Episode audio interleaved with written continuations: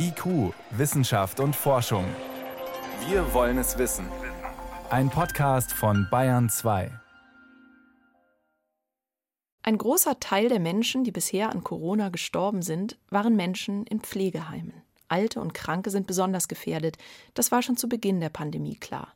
Jetzt wissen wir auch, dass diese gefährdeten Menschen, sogar wenn sie geimpft sind und das einige Monate zurückliegt, manchmal noch schwer erkranken können. In anderen Fällen können sie aus gesundheitlichen Gründen gar nicht geimpft werden. Umso mehr tragen alle in ihrem Umfeld eine Verantwortung und sollten sichergehen, sie nicht anzustecken. Aber wie kann man das gewährleisten? Sind Impfungen für alle Pflegekräfte die Lösung? Christoph Spinner, Infektiologe am Klinikum rechts der ISA in München. Ich persönlich bin überzeugt, dass Schutzimpfungen sichere und hocheffektive Maßnahmen sind, um den Schutz für den Geimpften, aber auch die anvertrauten Personen gewährleisten zu können. Ob dies genug Argumente für eine Impfpflicht sind, muss aber die Gesellschaft, also jetzt die Politik entscheiden. Flächendeckende Impfungen des Pflegepersonals würde die besonders gefährdeten Menschen besser schützen.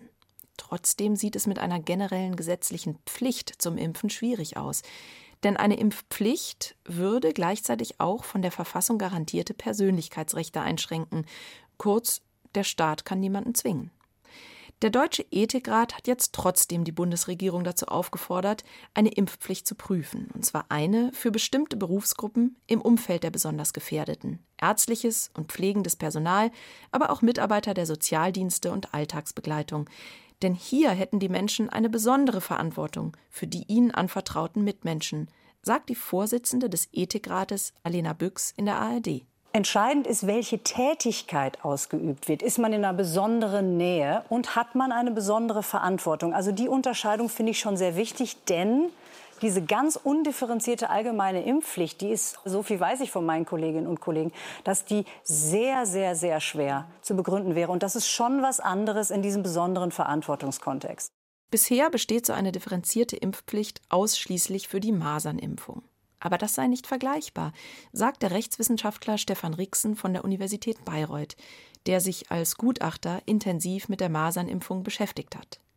Bei den Masern ist der Impfschutz nämlich stark, altbewährt und hält Jahrzehnte oder sogar ein Leben lang. Die Masernimpfung sorgt für eine Herdenimmunität von uns allen. Bei Corona sieht das momentan anders aus. Der Impfschutz lässt offenbar nach ein paar Monaten nach und ist bei der neuen Delta-Variante auch weniger wirksam als bei der Wildvariante. Verfassungsrechtlich ist das schon ein Problem. Wenn ich nämlich hier auf die doch im Vergleich jedenfalls eher geringen Schutzwahrscheinlichkeiten schaue und darauf jetzt einen sehr intensiven Grundrechtseingriff stütze, dann würde ich sagen, derzeit hätte ich da schon Zweifel, ob sich das dann verfassungsrechtlich tragfähig begründen lässt. Hinzu kommt, dass eine Impfpflicht auch konsequent durchgesetzt werden müsste. Wir bräuchten dann klare arbeitsrechtliche Regeln und die Möglichkeit, ungeimpften Pflegenden ihre Arbeit zu verbieten. Aber was dann? Wenn man das will, dann muss aber auch dafür gesorgt werden, dass diese Personallücke kurzfristig geschlossen wird. Und da fängt ja das Problem an. Denn welche Kräfte sollen das denn sein? Das könnten ja dann eigentlich nur kurzfristig angelernte Kräfte sein, was wiederum neue Probleme mit sich bringt. Das Hauptproblem bleibt, dass sich in Deutschland nicht genügend Menschen freiwillig impfen lassen.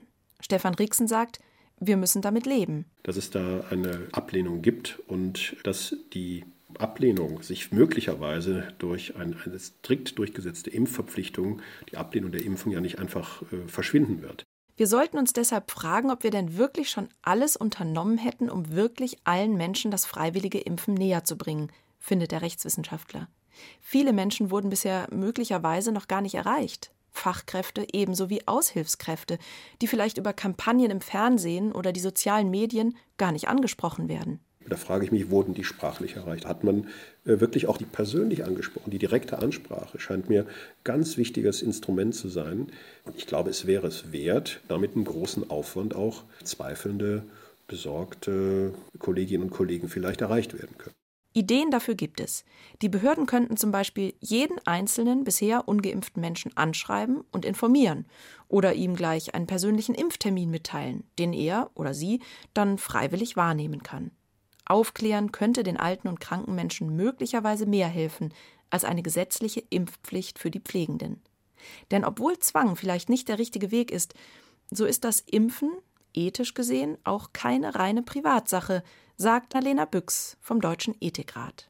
Nein, nicht in einer pandemischen Situation und es ist auch tatsächlich sonst fast nie. Es gibt einige wenige Impfungen, die sind ganz strikter Individualschutz. Aber alle anderen Impfungen haben immer auch positive Effekte auf andere Menschen.